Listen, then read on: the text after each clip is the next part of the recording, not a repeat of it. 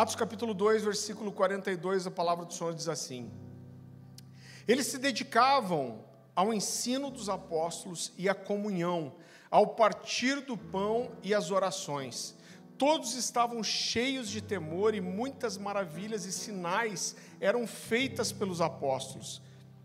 Todos os que criam mantinham-se unidos e tinham tudo em comum. Vendendo suas propriedades e bens, contribuíam a cada um conforme a sua necessidade. Todos os dias continuavam a reunir-se no pátio do templo partiam o pão em suas casas e juntos participavam das refeições com alegria e sinceridade de coração, louvando a Deus e tendo a simpatia de todo o povo. E o Senhor lhes acrescentava todos os dias os que iam sendo salvos. Queridos, uma das coisas que nos marcou muito dois anos atrás foi uma frase do Alessandro Vilas Boas, que falou numa das reuniões e ele disse algo que a gente abraçou como uma verdade e a gente tem experimentado isso na nossa vida. E ele falou: Olha, quem decide andar debaixo da nuvem, fazendo uma referência, claro, à nuvem que acompanhava o pessoal na, né, que saiu do Egito na travessia do deserto, ele diz: quem escolheu andar debaixo da nuvem está sempre em transição. E a gente tem construído isso aqui através de várias mensagens, construindo o entendimento e o discernimento que Deus está sempre em movimento. Então Deus ele está sempre trazendo alguma coisa nova na igreja, por quê? Porque Deus não envelhece, Deus está sempre procurando pessoas que estão dispostas a ouvir e a entender o que Ele quer fazer na próxima estação. A gente acredita muito também que nós estamos num momento de transição aqui, que 2022 e 2023 são anos de construção. E uma das coisas que o Senhor mais quer resgatar nesses dias, eu acredito, é o nosso entendimento da, justamente daquilo que Deus entende como igreja. Quando a gente olha para as Escrituras, a gente vai perceber que Jesus, antes de consumar a sua obra na cruz, o que ele vem construindo com os discípulos, isso é talvez um tema central do seu ensino, daquilo que ele divide na mesa, daquilo que é registrado nas Escrituras, é dar indício para os discípulos daquilo que ele queria construir através deles. Então eu quero que você abra lá comigo no Evangelho de João, capítulo 2.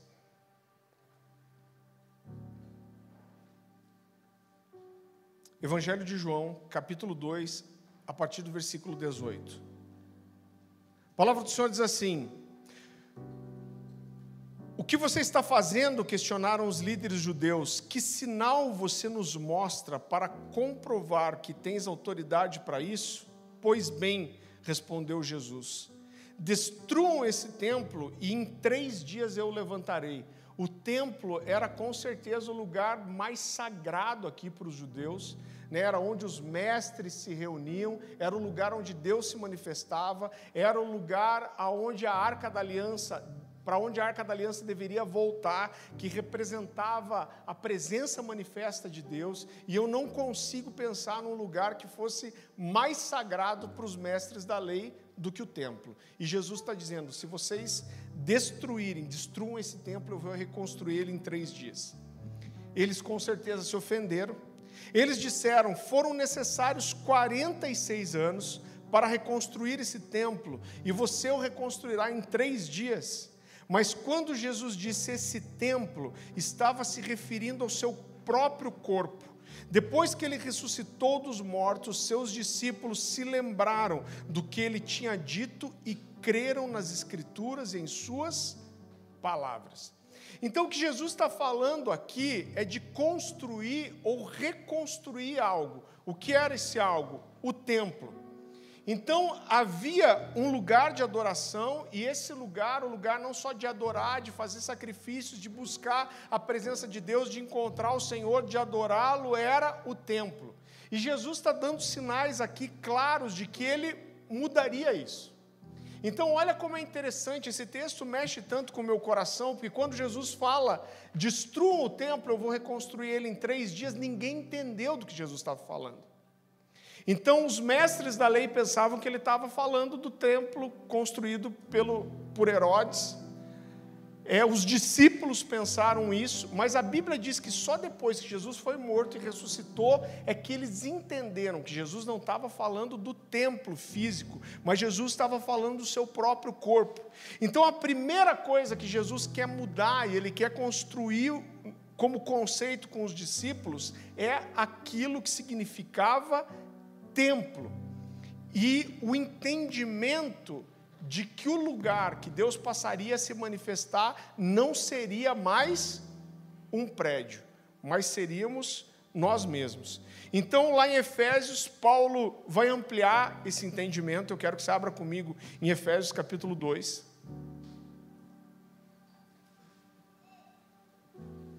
A partir do versículo 19,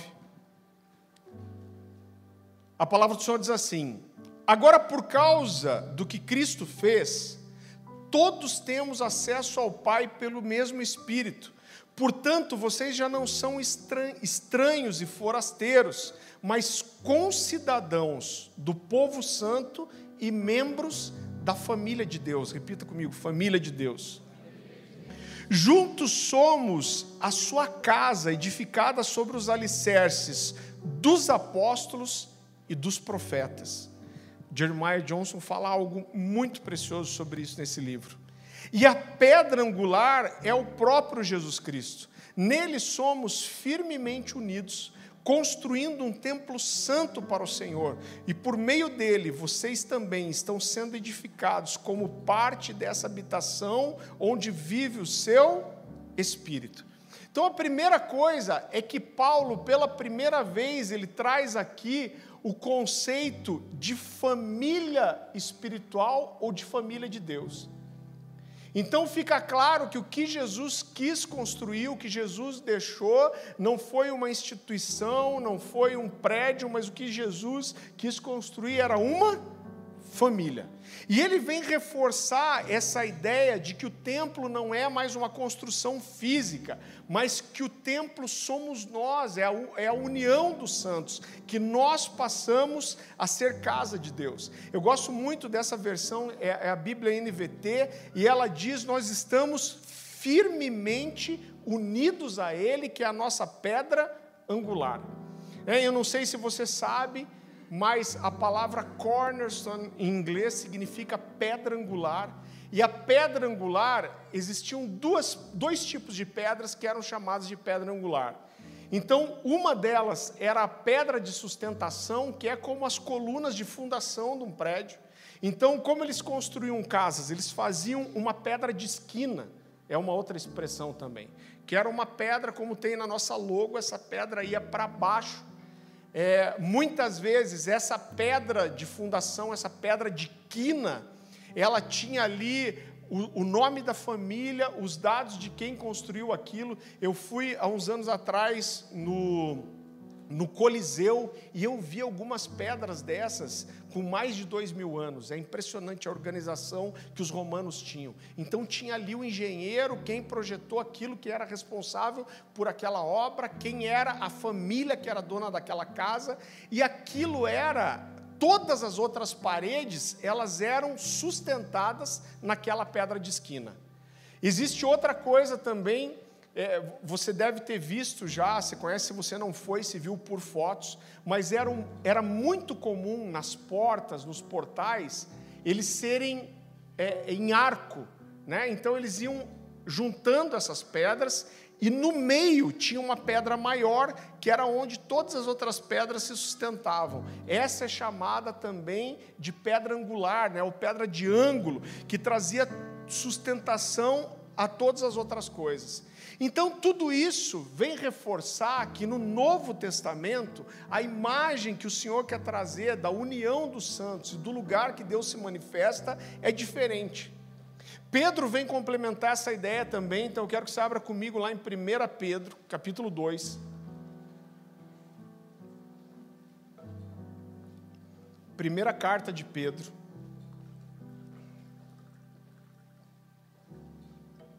Capítulo 2 a partir do versículo 4. Olha, esse texto é muito precioso. A palavra do Senhor diz assim: Vocês têm se aproximado de Cristo, a pedra viva, As pessoas o rejeitaram, mas Deus o escolheu para lhe conceder grande honra. E olha o que ele diz depois disso. E vocês também são pedras vivas, é daqui que vem o nome das nossas células, Livingstones. Vocês são pedras vivas com as quais um templo espiritual é edificado. Além disso, são sacerdotes santos por meio de Jesus Cristo, oferecem sacrifícios espirituais que agradam a Deus. Como dizem as Escrituras, põe em Sião uma pedra angular escolhida para grande honra, quem confiar nela jamais será envergonhado. Sim, vocês, os que creem, reconhecem a honra que lhe é devida, mas para os que não creem, a pedra que os construtores rejeitaram se tornou a pedra angular. Outra versão vai dizer a pedra principal. Então Pedro diz aqui que nós somos pedras vivas com as quais o próprio Jesus constrói um edifício que é espiritual. Então ele está falando que a igreja, que o lugar onde Deus se manifesta não é mais um prédio de tijolos, mas é um prédio com pedras vivas. Ele está falando da nossa união. E no versículo 5, eu, eu entendo que o que esse texto traz é um resumo daquilo que é a igreja. Ele diz: E vocês também são pedras vivas com as quais um templo espiritual é edificado.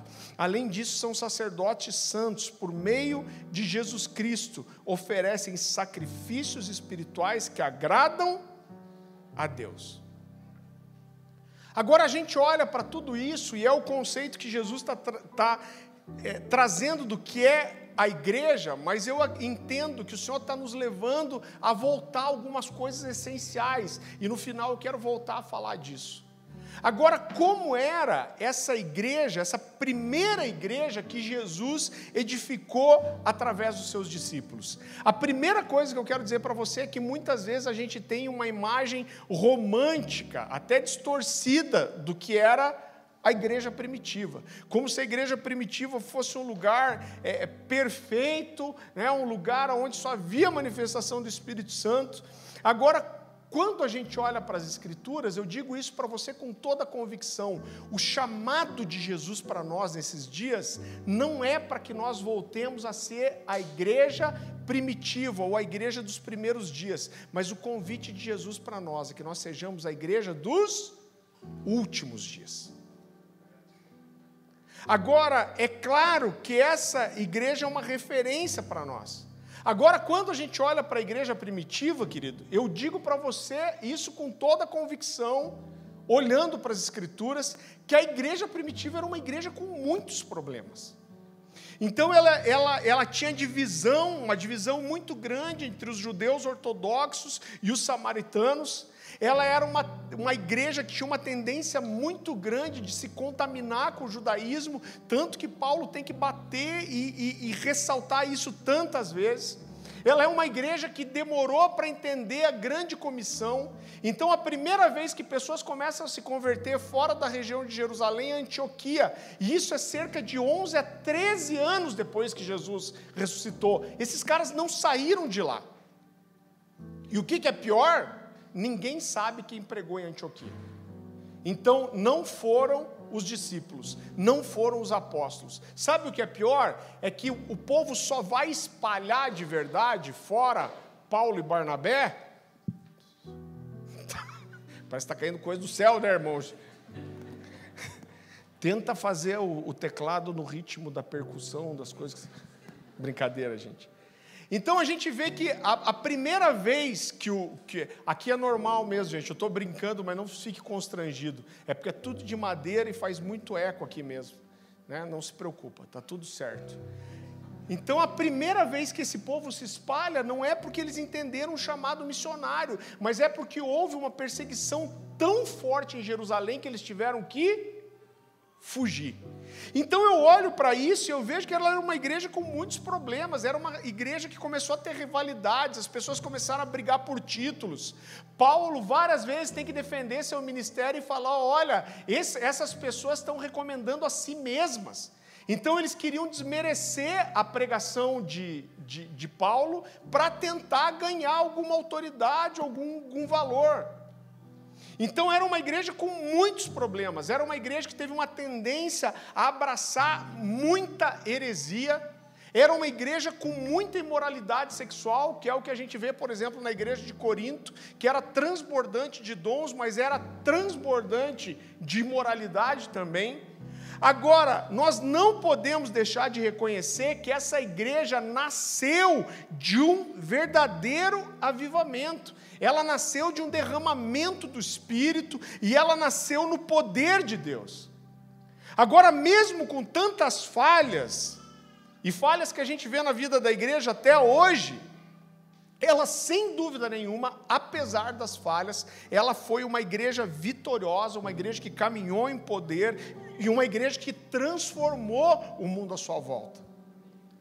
Agora, quando a gente olha para esse texto de Lucas que a gente leu, você vai ver que o que Lucas faz aqui, no capítulo 2 de Atos, é um resumo de como essa igreja era. Então ele fala, e eu quero destacar aqui, ele fala o que para mim parecem ser quatro colunas da igreja. Então ele diz que eles se dedicavam ao, ao, ao ensino dos apóstolos, então era uma igreja que aprendia. A Bíblia fala que eles se dedicavam à comunhão e ao partir do pão, então era uma igreja que tinha relacionamentos profundos, verdadeiros. Lucas diz que eles se dedicavam às orações, então essa era uma igreja que não só orava, mas que orava muito, e eles oravam juntos e permaneciam em oração. E outra característica muito forte é que aonde esses caras estavam, eles louvavam e adoravam ao Senhor. Então era uma igreja que transbordava de adoração. Então eu quero destacar com você cada uma dessas coisas, a gente está falando aqui justamente de fundamento mesmo. Estou vendo o Ted ali, bom ver você, cara. Que legal te ver. Deus abençoe. Então a primeira coisa, olha que interessante. Quando Lucas vai fazer um resumo do que era a igreja de Atos, eu acho que se a gente perguntasse para qualquer um de vocês, o que você pode dizer da igreja de Atos?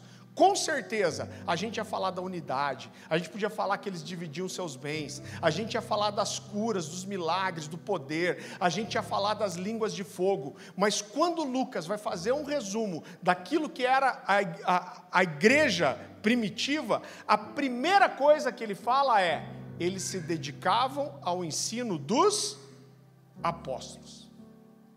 E isso mexe com o meu coração, e para mim não é à toa que isso está em primeiro lugar. Agora, olha só, essa era uma igreja que viveu muitas coisas. Esses caras vi, viram línguas de fogo, esses caras falaram na língua de outros povos, eles viram pessoas serem curadas, eles viram pessoas serem libertas, eles viram demônios saírem, eles viram um prédio tremer, mas mesmo assim eles não deixavam de se dedicar ao ensino dos apóstolos. Então, mesmo tendo poder, mesmo tendo maravilha, esses caras podiam dizer: não, a gente já entendeu, Deus já está movendo, o poder já está acontecendo. Mas não, a Bíblia diz que eles se dedicavam ao ensino dos apóstolos. Quando a gente usa essa, essa expressão, ensino dos apóstolos, a Bíblia está falando do quê? Do ensino do Novo Testamento. O que é o ensino apostólico? Só para você entender, essa é uma expressão teológica. Fala do ensino do Novo Testamento que foi estabelecido pelos apóstolos. Agora eu quero te, te, mostrar que todas as outras coisas que Lucas coloca como características da igreja de Atos envolviam e estavam ligadas com conhecer as Escrituras. Então, quando a gente olha para o movimento dessa igreja de Atos, a gente vê que a primeira pregação de Pedro alcançou 3 mil pessoas, a segunda 5 mil. Por que 5 mil pessoas foram alcançadas? Por que houve conversão? Porque a palavra foi pregada. Essas pessoas receberam o Espírito Santo, por quê? Porque eles receberam e abraçaram a promessa de Jesus, a palavra de Jesus que o Espírito viriam. Eles tinham comunhão e andavam uns com os outros, por quê? Porque a palavra de Jesus dizia que todos os mandamentos resumiam amar o Senhor sobre todas as coisas amar o seu próximo como a si mesmo. Eles deixaram de ser judeus para se tornaram para se tornar igreja. Por quê? Porque eles compreenderam as palavras de Jesus e as profecias sobre o Messias. Então, essa era uma igreja que se dedicava não só a aprender, mas a ensinar as Escrituras. Isso fazia parte da essência deles. Esses caras estavam cheios do Espírito, eles viam milagres, eles andavam em poder, mas isso não fazia com que eles desprezassem o conhecimento e o ensino. Você entende isso? Então a Bíblia diz, Lucas começa de, dizendo, eles se dedicavam ao ensino dos apóstolos.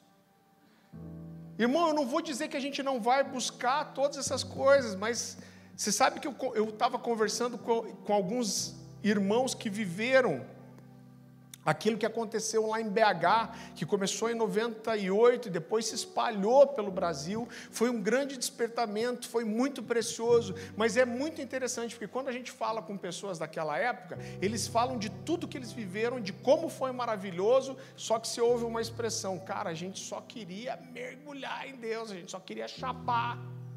E às vezes faltou fundamento, e foi isso que fez com que a coisa talvez diminuísse ou morresse depois. Por quê? Porque faltava fundamento.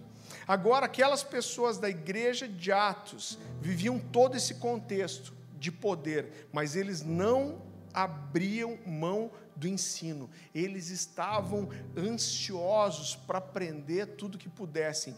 Por quê? Porque até os milagres que aconteciam, eu quero mostrar isso para você o próprio Jesus vai dizer que tinham como objetivo confirmar a palavra que era pregada. Eu quero que você abra comigo em Atos capítulo 14.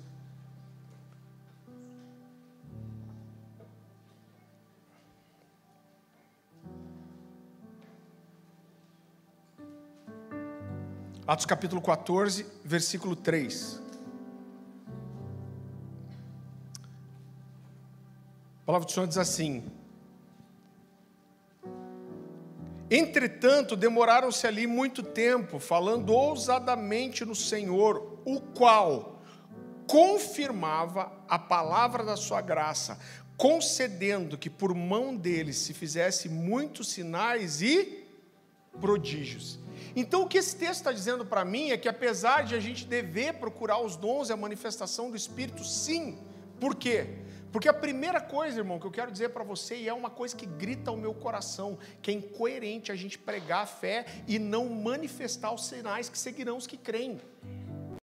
Como que a gente vai pregar a fé? Não, eu prego, eu digo que eu creio, mas aí Jesus diz: ó, quem crê, esses sinais vão seguir. Aí eu digo, prego de fé, mas não tenho sinais. Então precisa existir uma indignação no nosso coração quanto a isso. Agora, o que a Bíblia diz é que a palavra era pregada com autoridade, com precisão, e os sinais e maravilhas vinham para testificar, para dizer que a palavra era verdadeira. Sabe por quê? Porque, querido, mesmo sendo tão maravilhoso, os sinais, a cura, os milagres, a palavra mais importante. E sabe por quê que a palavra é mais importante? Porque o milagre, a cura tem prazo de validade. Agora, o que a palavra faz na vida de uma pessoa pessoa não.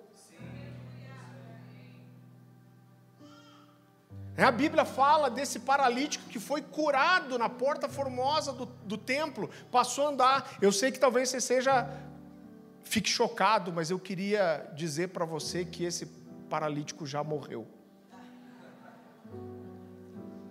Então, irmão, esse milagre foi maravilhoso, mas o milagre tem um prazo de validade. Por quê? Porque quem é, é curado hoje morre depois, irmão. Eu já tive a experiência de ver uma perna crescendo na minha mão, acho que foi um dos milagres mais fortes que eu vi.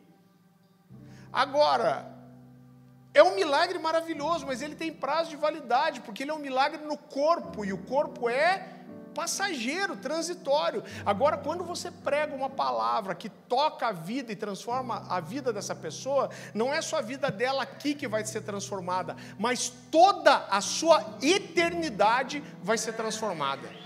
Você entende isso? Agora, isso só não pode ser uma desculpa para que a gente não busque o poder.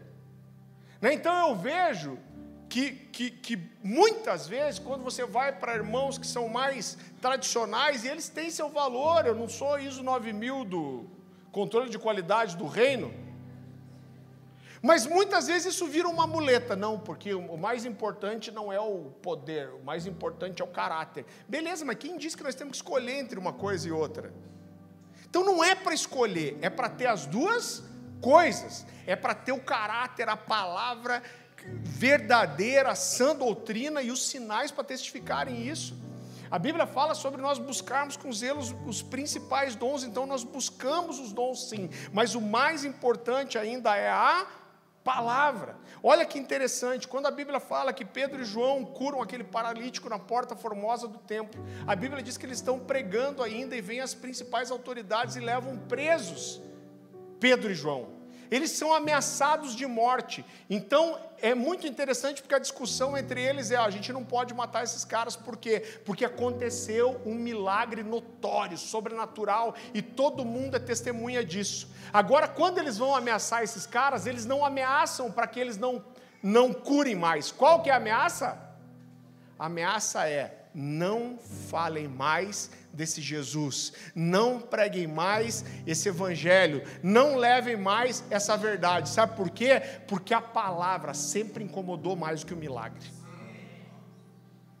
Sempre, sempre incomodou mais do que o milagre. Então, a primeira característica da igreja de Atos é que ela era uma igreja que crescia na doutrina dos apóstolos. Então eu quero te dizer algo, irmão, não se contente com ser raso. Sabe que eu lembro que um dia a gente vai estar com esses caras aqui em outubro, se eu não me engano. É, eu não sei quem de vocês conhece o Jeremy Riddle, acho que é um dos ministros de, de, de adoração mais conhecidos é, é, do mundo hoje. O cara que é o braço direito dele, é o baixista dele, a esposa desse cara é tecladista dele, ele é amigo nosso. Ele estava desviado, eu trouxe esse menino de volta, a gente mandou ele para a escola, para Bethel na época, hoje ele é o braço direito do Jeremy Riddle. E eles vêm com um time para cá, para ficar alguns dias aqui ministrando evangelismo com manifestação de milagres. Vai ser de saltar o butiá do bolso, vai ser bom. Então vem todo esse, esse time para cá e vai ser é, é, muito especial. Eu, você sabe que eu falei isso, eu me perdi, irmão. Eu não lembro o que eu estava falando. me empolguei, me empolguei. Ah, eu lembrei, já lembrei agora. Obrigado, Jesus. Irmão, eu cheguei de viagem de tarde, então você dá um desconto para mim. Eu me lembro que eu estava com o Calil um dia, que é esse cara, e ele, e ele perguntou alguma coisa da Bíblia. Eu falei para ele, falei, não, Calil, mas isso, aquilo, aquilo, aquilo. E ele olhou para mim e falou assim: Cara, como que você lembra essas coisas? Como que você está na tua, na tua cabeça a Bíblia? Eu falei, cara, eu nasci na igreja, eu cresci ouvindo a Bíblia. Ele falou, pois é, eu também. Mas eu não sei isso aí não. E quando ele falou, isso me levou a perceber uma coisa que eu nunca tinha percebido. Eu nunca deixava uma dúvida na minha cabeça. Se eu estava num culto, culto que fosse, o cara falava alguma coisa que eu não conhecia da Bíblia, alguma história que eu desconhecia, algo que eu não entendi direito, eu chegava em casa, eu ia para onde? Ia para a Bíblia para tentar entender aquilo. E eu quero dizer para você, em nome de Jesus, não se contente, irmão, em não saber. Quando você não souber, se não entender, vai atrás, pergunte, peça ajuda, estude, busque, tenha essa fome da igreja de Atos, que se dedicava ao ensino dos apóstolos. A Bíblia fala, em segundo lugar, Lucas coloca como a segunda característica dessa igreja, que eles se dedicavam à comunhão e ao partir do pão. Então, essa era uma igreja de relacionamentos profundos. A gente vai logo voltar a essa série chamada Cultura da Mesa, mas eu quero dizer para você que o cristianismo ele é relacional. E quando a gente olha para a igreja de Atos, a gente vê que esses caras eles partiam o pão, eles estavam juntos uns com os outros. Havia intimidade, havia, havia cuidado mútuo. E irmão, eu quero dizer para você que não existe igreja sem isso. É muito triste, eu não quero fazer uma crítica aqui, cada um entende seu lugar, o que Deus tem para si. Agora a gente vive um tempo que existem muitas igrejas gigantes, e é muito fácil você ir para uma igreja muito grande, você sentar na última fileira. Aqui é bom que você sentar na última fileira, você tá quase dá para dar com o braço em você, né? Então, a gente já fez de um jeito aqui que fica todo mundo meio perto, né? Agora, quando você vai numa igreja de mil, dois mil, três mil, oito mil membros, irmão, Você consegue ficar indo cinco anos numa igreja dessa, sentando na última fila, batendo palma no louvor, entregando seu dízimo sua oferta e não se relacionar com ninguém. Agora eu quero dizer para você que se você está muito enganado se você fizer isso e achar que isso é igreja, porque igreja não é isso.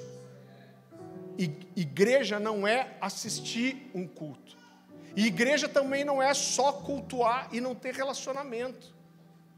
Sabe por quê? Porque ninguém é igreja sozinho. Eu vi alguém dizer assim: não, eu sou a igreja. Eu falei: não, você não é a igreja, não. Nós somos, você não é. Ninguém sozinho é igreja. Nós somos igreja quando nós estamos juntos. Né? A palavra original no grego aqui é a palavra eclésia, que fala de, um, de uma assembleia, de um ajuntamento. Então é muito interessante porque a Bíblia fala disso, e eu vi esses dias, eu não lembro quem que me falou. Mas essa pessoa falou que acho que foi o Emerson Toski, falou que ele estava conversando com um judeu messiânico, um judeu convertido. E ele falou que eles têm uma visão totalmente diferente daquele texto que fala daqueles discípulos que desceram no caminho de Emaús. E que quando Jesus parte o pão, as escamas dos seus olhos caíram. Então eles dizem que eles acreditam, por quê? porque esse pão era feito como é nos filmes mesmo, aquele pão redondo, era mais fácil de bater a massa. Esses fornos eram feitos de pedra, né? Então era mais fácil bater a massa e assar aquele pão. Então ele diz que o judeu ele parte o pão assim, ó. Então eles acreditam que as escamas caíram dos olhos daqueles homens, não só por causa de uma coisa mística, mas que quando Jesus senta na mesa e ele parte o pão assim, as marcas dos cravos aparecem nos seus pulsos. Então essas pessoas elas estavam na mesa, elas dividiam o pão. A, o pão saía, não tinha covid, né? Então o pão, o pão passava da mão de um para o outro. E querido, estar na casa de uma pessoa e sentar com frequência na sua mesa fala de uma intimidade verdadeira. E eu quero dizer para você que não existe cristianismo sem isso. E por isso que o conceito é, é, de família espiritual é tão forte para nós. E é por isso que a gente entende, eu quero só fazer um parênteses aqui, que quando alguém sai daqui da Cornerstone, esse cara pode deixar de fazer parte da Cornerstone, mas ele não deixa de ser família com a gente. Porque é justamente por isso que nós podemos ser família com outras pessoas que não são daqui. Por quê? Porque o relacionamento à mesa é muito maior do que o CNPJ. O dia que a gente olhar para o CNPJ e isso influenciar a relação no CPF, irmão, a gente já se perdeu e a gente não sabe mais o que é ser igreja. Então, quando alguém sai daqui, a gente fala, cara, esse cara saiu, foi para outro ministério, mas fica junto, vê se ele está bem, vê se ele precisa de alguma coisa. Eu sei de igrejas que o cara fala assim: não, você saiu daqui, corta o relacionamento com aquela pessoa, porque ela vai te influenciar. Influenciar o que, criatura? E em nome de Jesus, eu quero dar uma liberdade para vocês. O dia que vocês verem a gente ensinar alguma coisa diferente, ou um líder aqui ensinar ou cobrar alguma coisa diferente, vocês têm toda a liberdade de vir não só nos questionar, nos cobrar e nos repreender. Irmão, o relacionamento pessoal é muito maior do que qualquer CNPJ. O dia que o CNPJ atrapalhar isso e a gente não for ter relação com alguém porque saiu dessa igreja, irmão, a gente já se perdeu e eu acho que a gente não tem nem direito de querer ser igreja. Agora, a gente olha para essa igreja, a gente vê que eles cuidavam uns dos outros. Eu quero só corrigir uma coisa que às vezes as pessoas têm uma ideia errada que era, as pessoas eram obrigadas a vender os seus bens, os seus imóveis e dividir com todo mundo. Eu quero dizer para você que isso não é cristianismo, está mais parecido com marxismo, né, irmão?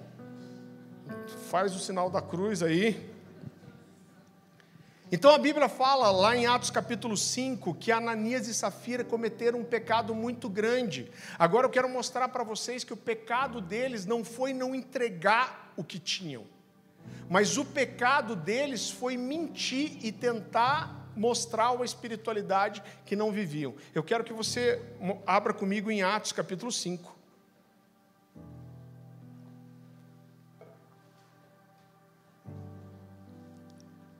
A partir do versículo 1.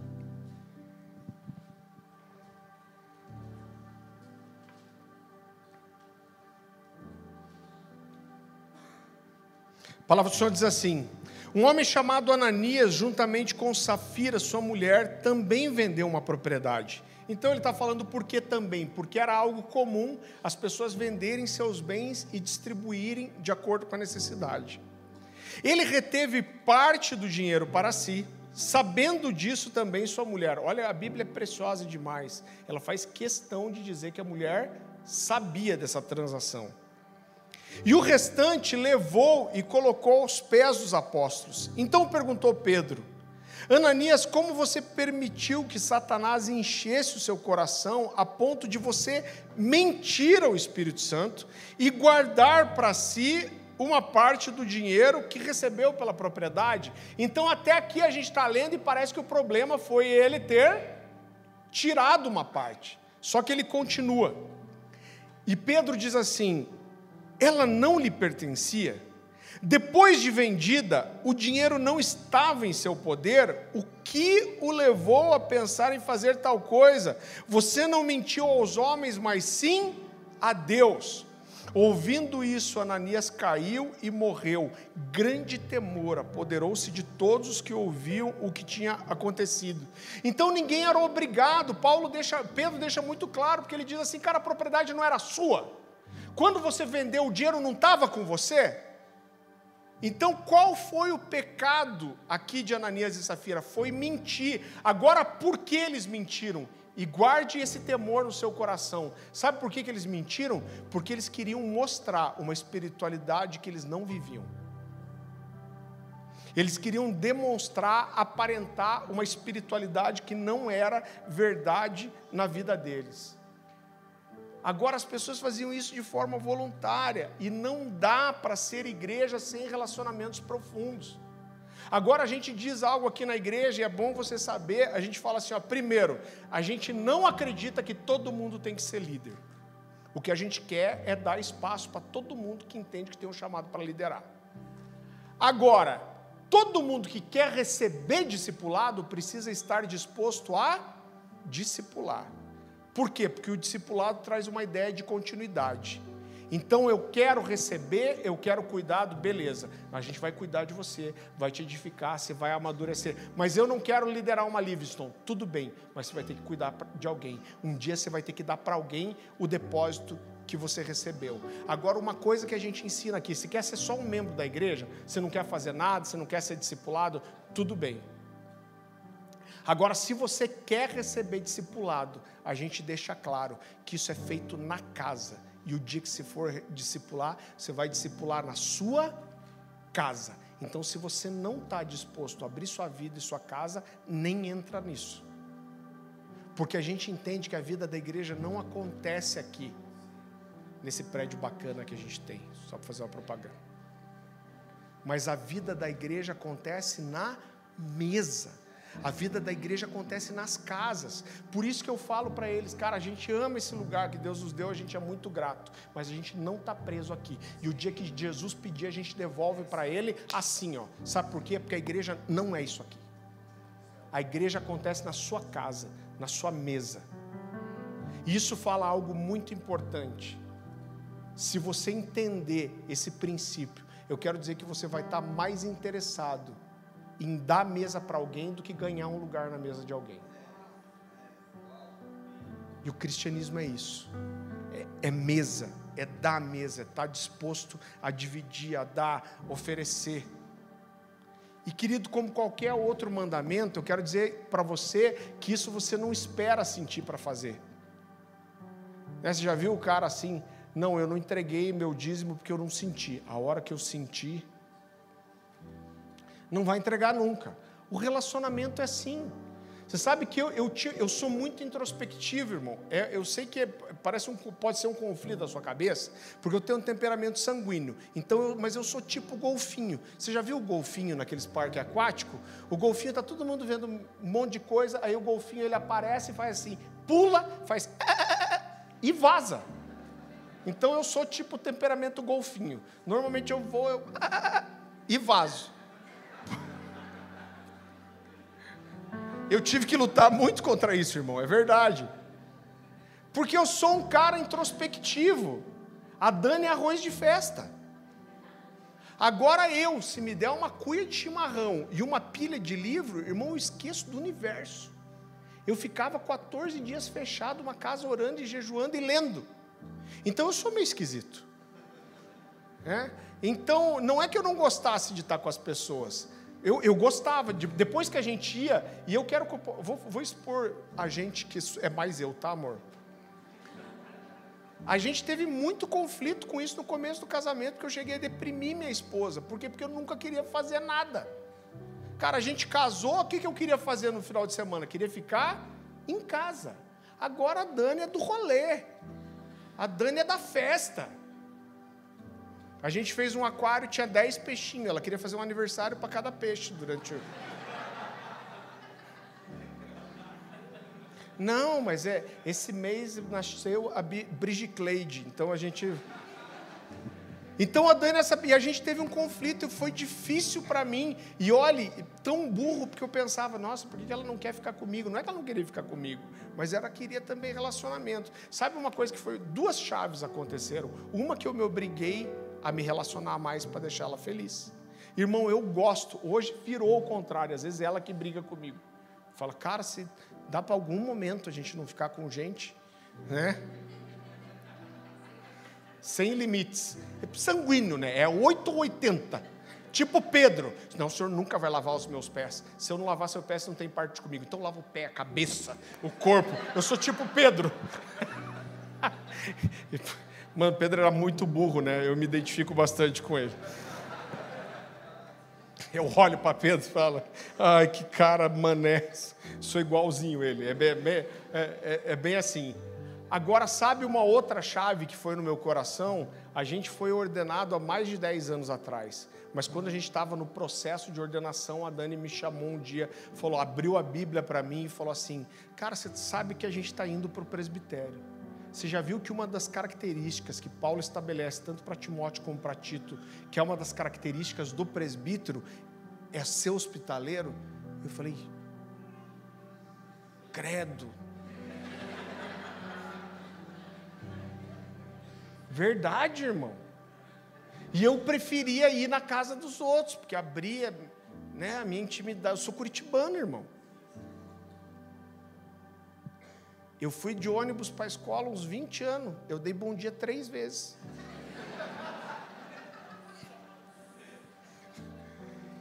Mas foi, mas o que, que aconteceu? Ela me confrontou com a palavra. E essa verdade entrou no meu coração e eu já saí assim. Irmão, porque a gente tem que ser rendido mesmo. Vem uma verdade no teu coração, você fala, Deus vem e racha já de uma vez. Eu já saí da conversa com ela pensando assim, quem que eu vou chamar para dormir aqui em casa?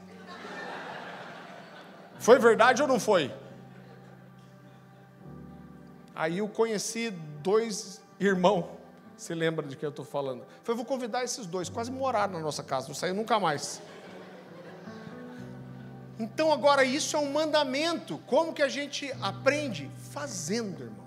Você não espera ter desejo. Em terceiro lugar, a Bíblia fala que eles se dedicavam à oração. Então era uma igreja que orava, que perseverava na oração e eles oravam juntos. Se fosse para a gente determinar um momento aonde a igreja nasce, sabe quando a igreja nasce? A igreja nasce no Pentecostes.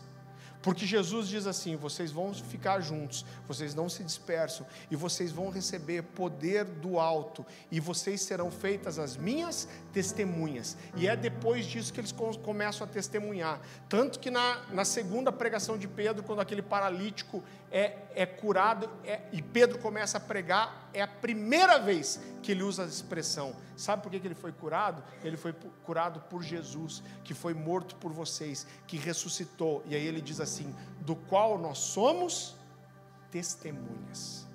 Então a igreja começa no Pentecostes quando eles estavam orando juntos e eles perseveravam em oração e eles permaneceram em oração. Vá comigo para Atos capítulo 1.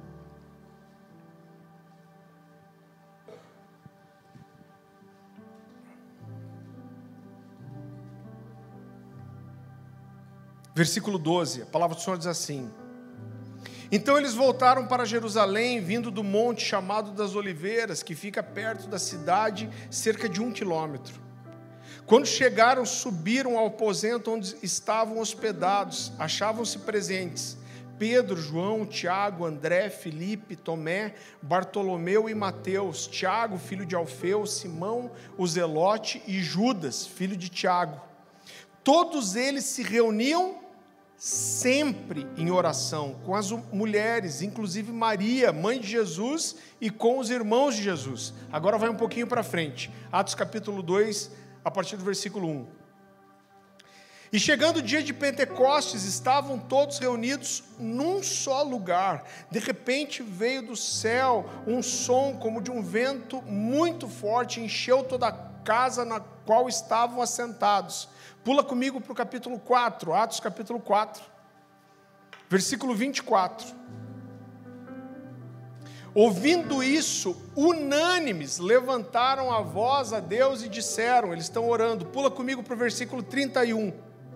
Tendo eles orado, tremeu o lugar onde estavam reunidos e todos ficaram cheios do Espírito e com intrepidez anunciavam a palavra de Deus. Lembra que eu falei que todas as outras coisas acabavam voltando na palavra? Qual foi a consequência deles orarem, deles serem cheios do Espírito, deles terem comunhão? Qual foi? Anunciar com poder a palavra. Então, essa era uma igreja que orava muito e em último, quarto e último lugar, eles se reuniam para adorar.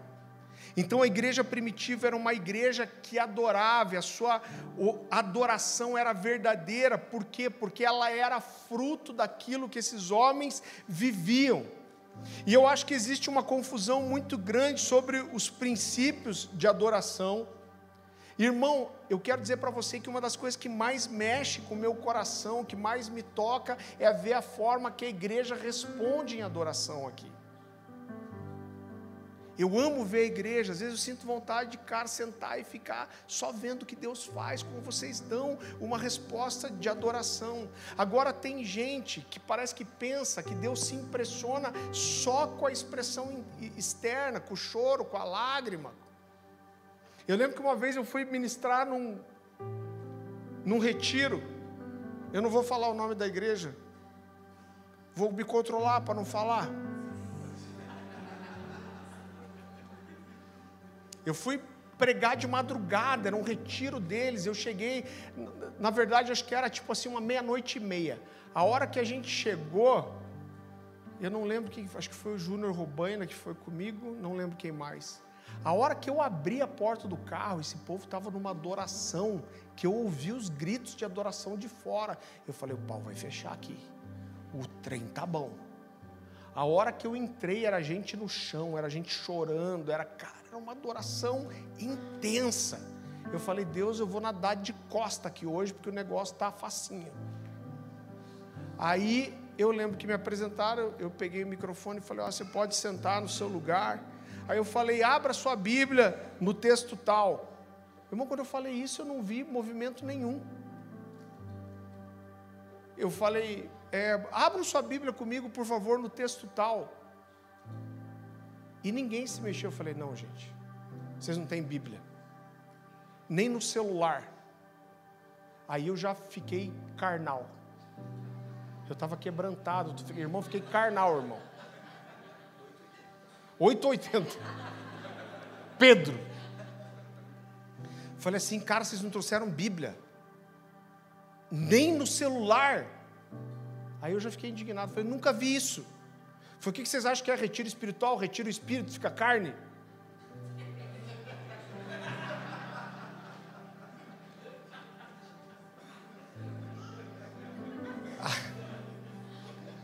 Aí eu não me aguentei.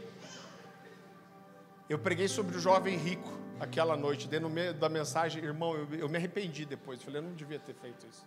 Eu falei, vocês são que nem o jovem rico. O jovem rico vem correndo, se joga de joelho no pé de Jesus. Aí quando Jesus fala, você quer a vida eterna mesmo? Então vai dar todos os seus bens aos pobres e depois vem e siga-me. Aí o que aconteceu? O jovem rico vazou. Então o jovem rico era igualzinho vocês, que vem, rolam no chão aqui, depois senta na cadeira, não tem nenhuma Bíblia na mão. Eles ficaram uns quatro anos sem me chamar, acho. até alguém esquecer. Virou a geração, aí me chamaram de volta. Agora eu não estou dizendo que essas coisas, que essa paixão, ela não tem importância, pelo contrário, a gente tem ensinado como essa paixão, essa intensidade, ela é importante, mas ela precisa falar de uma verdade que está no coração, por quê? Porque elas sozinhas não significam nada, irmão. Eu falei semana passada aqui do marido que leva flores para a esposa toda semana, mas tem um amante, não adianta nada. Por quê? Porque a atitude que você faz fora precisa eh, expressar a verdade que está dentro. Então, o que Jesus ensina sobre aquele jovem rico é que não adianta você vir correndo se jogar aos pés de Jesus, mas o seu coração não é de verdade dele. Agora, a verdadeira adoração, ela é uma resposta à revelação bíblica. Você entende isso? E mais uma vez a gente vai parar onde? Nas Escrituras. Então, um cara que diz que é apaixonado por Jesus, que se joga na adoração, mas que não quer se encher da palavra, não faz sentido. Jesus falou assim: Sabe quem que me ama? Quer saber quem me ama? Quem guarda os meus mandamentos. Agora, se diz que ama e não quer nem conhecer os mandamentos, que migué. Então, se você ama, se você está apaixonado, a primeira coisa que você vai querer saber é como agradar. A gente tem vários casais aqui Lembra aí de como você conquistou sua esposa, seu marido. Por exemplo, a gente tem a Pátia aqui, o Diego não come quase nada. O Diego derrubou um almoço de camarão que eu teria ontem. Porque a gente estava na igreja, eu vou, é, eu vou anunciar a minha frustração aqui. Vieram me falar depois, o povo queria honrar a gente, iam fazer aquele prato do coco bambu, mas iam fazer em casa com camarão. Então já encomendei o camarão. Aí, em vez de vir falar comigo, eu perguntar para o Diego: Você come camarão? O Diego falou: Não como. Ah, então nós vamos fazer outra coisa. Eu estou com raiva do Diego.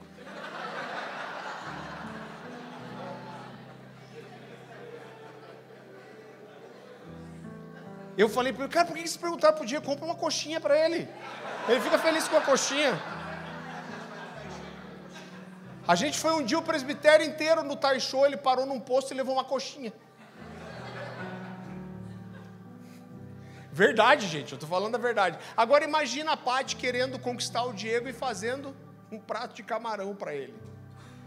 É, não ia dar certo. Por quê? Porque você tem que saber o que agrada, quem é o motivo do seu amor, da sua paixão, do seu coração. Agora, existe algo na, na Bíblia que mexe muito com o meu coração. Jesus diz para aquela mulher no poço, aquela mulher samaritana, e ela diz que um, haverá um dia em que os verdadeiros adoradores adorarão em espírito e em verdade. Agora, sabe a impressão que eu tenho? É que se você for perguntar, se você juntar 20 pastores aqui, se perguntar o que é adorar em espírito e verdade, todo mundo vai falar uma coisa diferente. Agora a impressão que eu tenho é que Deus procurou ocultar essas coisas e você vai descobrir isso só entrando num lugar de intimidade de verdade. Sabe por quê? Porque Jesus fala de um dia em que os verdadeiros adoradores adorariam espírito e verdade, mas depois ele diz para a samaritana assim: ele diz, olha, vocês samaritanos adoram o que não conhecem. Então, para mim, esse é o primeiro sinal que Jesus dá, que adorar em espírito e em verdade é conhecer quem você está adorando. E é muito interessante que Paulo usa uma expressão muito semelhante. A Bíblia fala que quando ele vai pregar no aerópago, que era o polo de filósofos, e ele vai lá e ele vai pregar para aqueles homens, e é muito interessante porque eles falam para ele: qual que é essa religião nova que você está trazendo? Um filósofo muito conhecido, eu não vou arriscar dizer o nome dele porque eu posso errar, mas pouco tempo antes, um dos principais filósofos de Atenas tinha sido morto lá por ser acusado de trazer uma nova religião. E eles dizem: que religião nova é essa? E Paulo, muito ligeiro, ele diz assim: Olha, quando eu andei aí e vi os altares de vocês, eu vi que vocês são muito devotos. E ele diz: Mas quando eu estava andando no meio de vocês, eu vi um altar ao Deus, se lembra? Ao Deus desconhecido. E aí Paulo diz assim: Pois é justamente esse Deus que vocês adoram sem conhecer, que eu vim dizer quem é. Então, mais uma vez, ele está dizendo aqui: vocês adoram o que não conhecem. E querido, existe uma frase do John Stott muito poderosa, e ele diz assim: que a adoração sem conhecimento está fadada em se tornar idolatria. Adoração sem conhecimento não é adoração, adoração sem conhecimento é idolatria. Por quê? Porque a adoração nasce de uma revelação. Então, a Bíblia, que é a palavra de Deus, ela não só nos revela quem Deus é, mas é ela que nos manda adorá-lo. Um dos textos que mexe muito com o meu coração e fala isso, a Bíblia fala daqueles magos que vão na manjedoura aonde Jesus nasce, e a Bíblia fala que quando eles reconheceram que aquele bebê na manjedoura era o Messias, o Messias, a Bíblia fala que eles se prostraram e abriram os seus tesouros. Então, quando eles reconheceram, eles tiveram a revelação de que aquele era o Messias, eles se prostraram e ofereceram, trouxeram ofertas de adoração. Então, é a palavra de Deus que diz: adorem. E na adoração nós exaltamos o que? Os atributos de Deus revelados na palavra. Agora a igreja primitiva conhecia Jesus, ela conhecia quem ela adorava, ela vivia o que ela conheceu, ela vivia o relacionamento com Deus, e, é, e eu percebo que a, a adoração ela pulava deles, como uma expressão natural daquilo que estava dentro. Por quê? Porque eles amavam Deus, eram apaixonados, e a adoração sai por isso. Eu costumo dizer, por que, que um homem procura uma prostituta, porque ele quer ter com ela sentimentos, sensações, emoções que deveriam ser fruto da construção de um relacionamento. Então você conhece, você desenvolve uma admiração, você desenvolve uma amizade, você firma um compromisso, você ama, você estabelece uma aliança e isso, a coroa de tudo isso é a relação sexual. Agora, porque o homem não quer pagar com tudo isso, ele vai e paga com dinheiro. Agora, Deus não se vende. Adoração sem conhecimento não existe. Então, queridos, tudo isso para mim são alguns sinais de o que é viver uma adoração genuína. Para que eu viva uma adoração genuína, eu preciso ter relacionamento, eu preciso ter compromisso e eu preciso conhecer quem é o alvo da minha adoração. Sabe por quê? Porque Deus não recebe adoração vazia. A Bíblia fala de Nadab e Abiú que ofereceram é, fogo estranho diante do Senhor, eles foram consumidos. A Bíblia fala, eu amo esse texto, eu sei que é um, é um texto cabuloso. Eu amo o Antigo Testamento, é a realidade nua e crua. A Bíblia fala de Corá, Dotã e Abirão. Esses caras não eram descendentes de Arão e Deus tinha dito que só poderiam ser levitas e sacerdotes, os descendentes da tribo de Levi, e de repente esses caras chegam para Moisés, Corá, liderando todo mundo, e ele falou: Quem falou que só você pode adorar e ministrar incenso diante do Senhor? E aí Moisés diz o quê? Foi Deus que falou. E ele fala: Não, não é verdade. A gente pode adorar também. E aí Moisés, eu fico pensando a frieza dele, né? Ele fala: É, então tá bom. Então vamos fazer o seguinte: vocês vão preparar um altar de adoração para o Senhor e amanhã vocês vão oferecer a adoração e eu vou oferecer também. E a gente vê de quem Deus vai receber. Fogo do céu vai descer sobre qual altar ou sobre qual sacrifício. E a Bíblia fala que Corá, junto com Dotã e Abirão, podia ser mais fácil esse nome para a gente pregar, né, irmão? Toda hora que eu vou falar, eu acho que eu vou falar errado. A Bíblia fala que eles conseguem juntar 250 pessoas.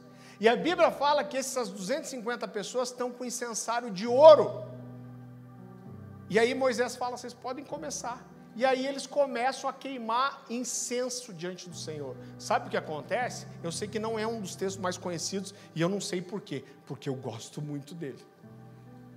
A Bíblia fala que a terra se abriu e Corá, a sua família, os seus bens e os seus parentes descem vivos para o abismo. Imagina o pau fechando. E aí esses caras saem correndo, gritando. A Bíblia diz que o fogo sai de dentro do abismo e engole essas pessoas que só ficam os incensários queimados no chão. Sabe por quê?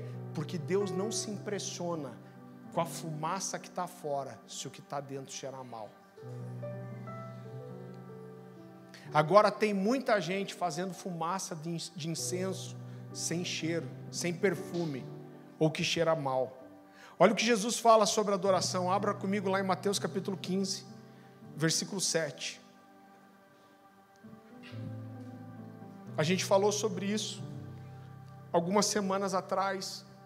Uma mensagem que tem queimado o meu coração, é um dos fundamentos dessa casa, chamada Liturgia do Coração. Você pode entrar tanto no meu YouTube quanto no YouTube da Cornerstone e você vai encontrar essa mensagem. Jesus diz assim: Hipócritas, Isaías tinha razão quando assim profetizou a seu respeito. Esse povo me honra com os lábios, mas o seu coração está longe de mim. Sua adoração é uma farsa, pois ensinam ideias humanas como se fossem mandamentos divinos. Então Jesus está dizendo que aqueles que apresentavam é, uma adoração falsa eram aqueles que não guardavam os mandamentos. Agora, quando eu olho para essa expressão e eu vejo a Bíblia falando de espírito e verdade, e mexe com o meu coração, porque a Bíblia diz que Deus não procura adoração, mas a Bíblia diz que Deus procura adoradores. E a Bíblia diz que o Senhor procura os adoradores que adoram a Deus em espírito e em verdade. Então, primeiro mexe com o meu coração, irmão. Deus Todo-Poderoso, Criador do céu e da terra, soberano, onisciente, onipresente, onipotente, aquele que sustenta todas as coisas pela palavra do seu poder. Ele está à procura de alguém. E quem ele procura? Aqueles que adoram em espírito e em verdade. Então, quando eu olho para todas essas coisas, o entendimento, a luz que eu tenho das Escrituras hoje, é que adorar em verdade é que quando aquilo que eu canto está alinhado com o que o meu coração acredita. Quando aquilo que eu canto está alinhado com aquilo que o meu coração e a minha vida vive. Então, quando eu canto algo que não é verdade para mim, isso não é adoração em verdade. Então, adorar em verdade, querido, é que quando eu adoro, eu expresso uma verdade que está no meu coração. E o que é adorar em espírito? Para mim parece muito óbvio também. Paulo fala muitas vezes de uma luta entre o espírito e a carne. E eu, eu acredito de todo o meu coração que somente pessoas espirituais conseguem adorar em espírito. Um carnal nunca vai adorar em espírito. Ele vai adorar na carne. Então, quando eu olho, querido, para essas coisas, e eu quero encerrar com isso, eu vejo que a verdadeira igreja de Jesus é a igreja que tem relacionamento com Ele.